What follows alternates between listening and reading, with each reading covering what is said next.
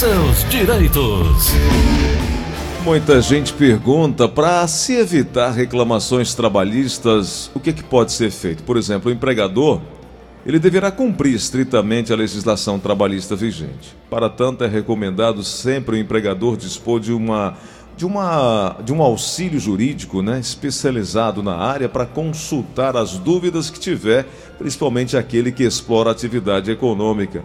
Mas aí as obrigações não só o empregador tem, mas o trabalhador também tem. A melhor forma de se evitar seria cumprir ambas as partes o que estão acordando, o que está, o que está sendo contratado, o que está sendo ali acertado. Seria esse o melhor caminho. Doutora Geritza, advogada, especialista também no direito trabalhista. Doutora, muito bom dia. Talvez o entendimento de que cada um tem obrigações, tem deveres e tem direitos também seria o melhor caminho para se evitar uma, um problema na, na justiça, hein, doutora? Bom dia. Bom dia, Gleudson. Bom dia, ouvintes do show da manhã. Olha, sem dúvida seria o melhor dos mundos, né? Assim, a, a boa conversa, o bom esclarecimento, mas nem sempre as pessoas estão assim aptas a entenderem, compreenderem o que foi acordado, né?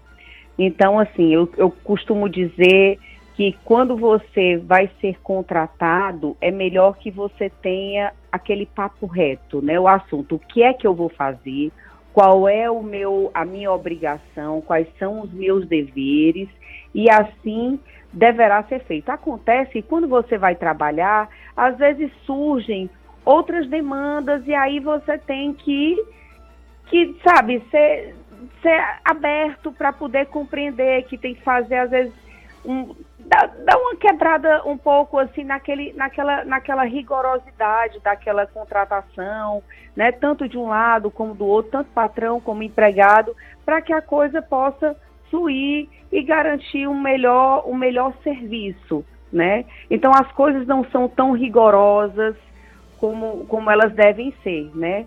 Então, assim, não é um serviço que você vai efetuar é, de uma forma tão como é que eu posso dizer, é, tão preto no branco, entendeu? Uhum. Você, você vai trabalhar, Gleudson, na rádio, então o, o teu empregador vai dizer, olha, Gleudson, todo dia você vai dizer bom dia.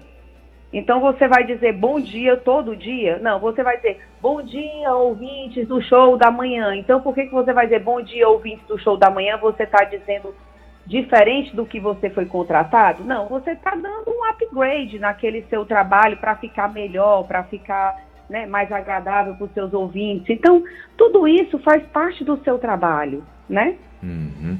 Doutora, muita dúvida também, aqueles que não conseguem ter esse entendimento acabam querendo de fato uma, uma, uma luta, uma batalha jurídica. E aí, o, o, por exemplo, é o caso aqui da Raquel, que mora no centro, que disse que já tentou entrar em acordo com o, o patrão, mas não consegue. Há uma, uma, segundo ela, uma barreira entre eles dois. Ela trabalha, mas não trabalha no ambiente legal, né? E ela acha até que, inclusive, está sofrendo assédio moral por causa disso. E o que, que ela quer saber? Qual é o prazo que o trabalhador tem para entrar com um processo trabalhista? Olha, o prazo que ele tem para entrar com o processo trabalhista são dois anos após a baixa da carteira. Ou, se ela não tiver a carteira assinada, dois anos após que ela saia do trabalho. A questão do assédio moral é uma questão subjetiva, então ela tem que provar a história do assédio moral. Então, assédio moral é uma questão realmente que vai do íntimo da pessoa, ela tem que, que mostrar que realmente vem sendo assediada, né? Então vamos lá. Como é que às vezes configura um assédio moral? Ela participa de um grupo de trabalho, o grupo de trabalho, todo mundo, por exemplo, participa é, de um grupo de WhatsApp, menos ela, né? Faz parte do grupo de WhatsApp daquele, daquele trabalho ali, aquele, o grupo de WhatsApp tem é o grupo do emprego menos ela.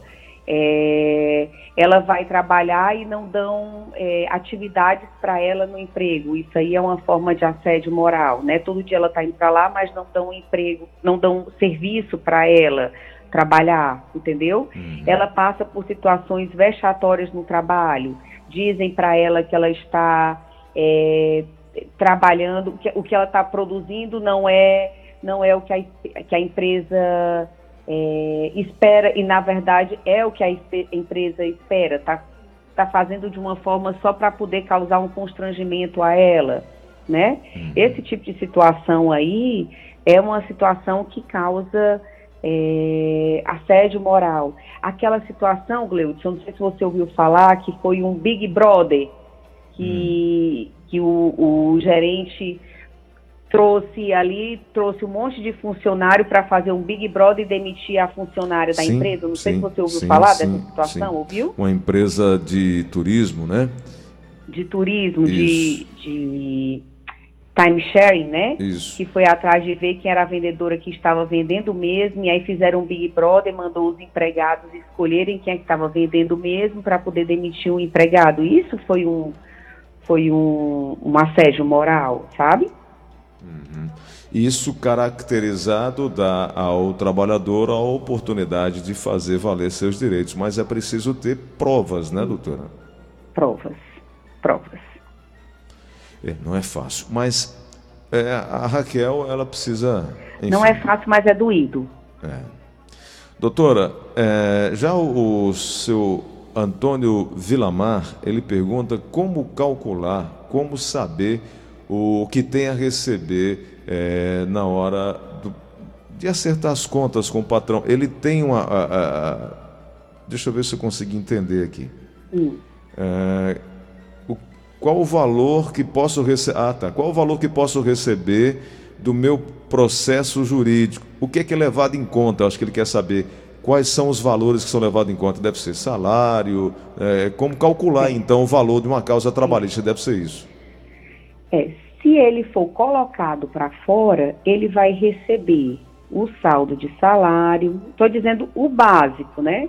O saldo de salário, vai receber o aviso prévio, dependendo de como, quanto tempo ele passou na empresa.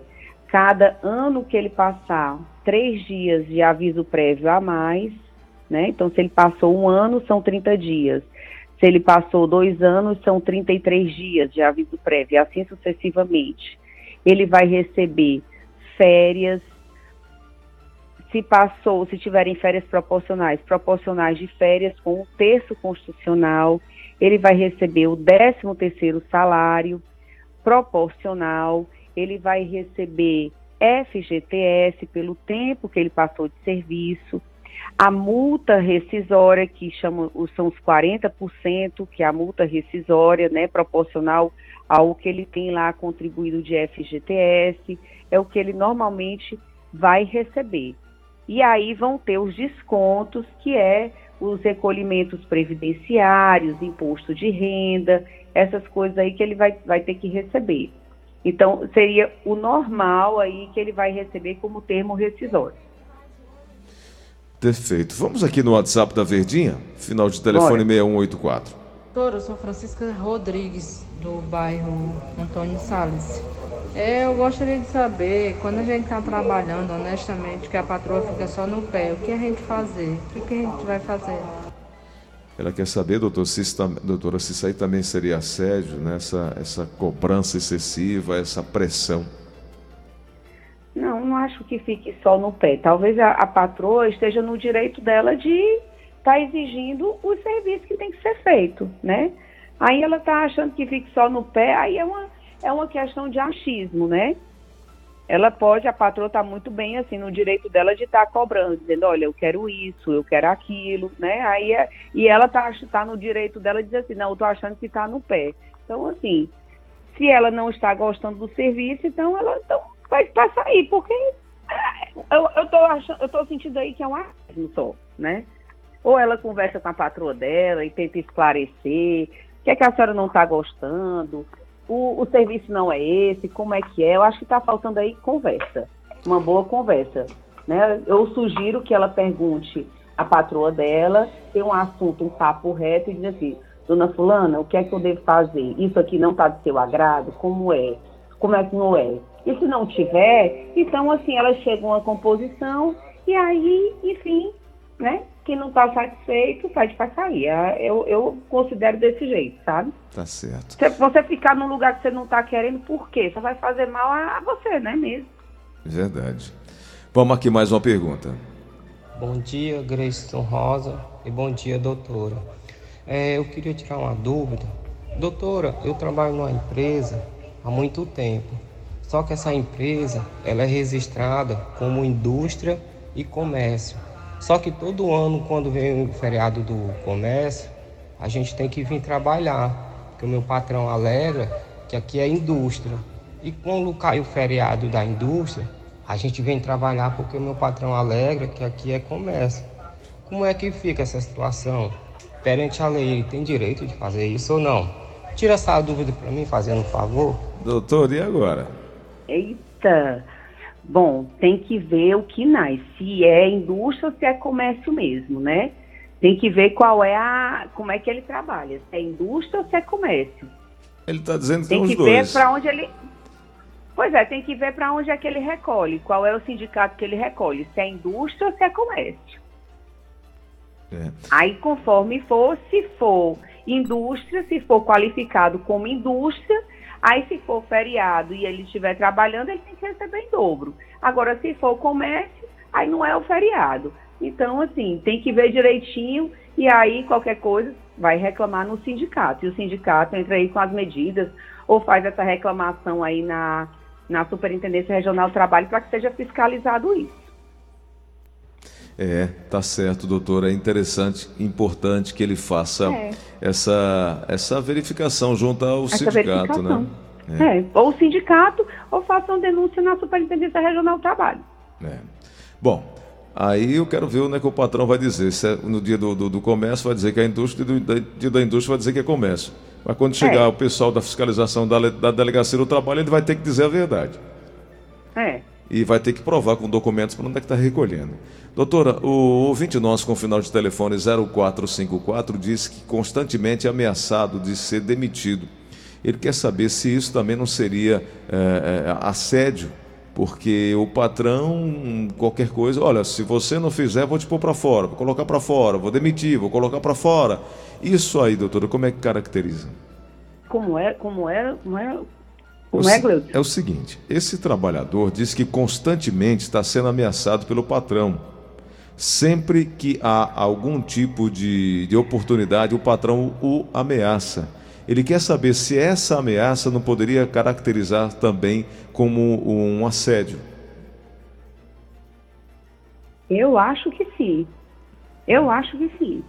E ele tem como provar isso gravando, alguma coisa dessa forma? Provavelmente, provavelmente. Pois é. Então eu, eu gravaria isso dessa forma e aí sim também faria uma denúncia.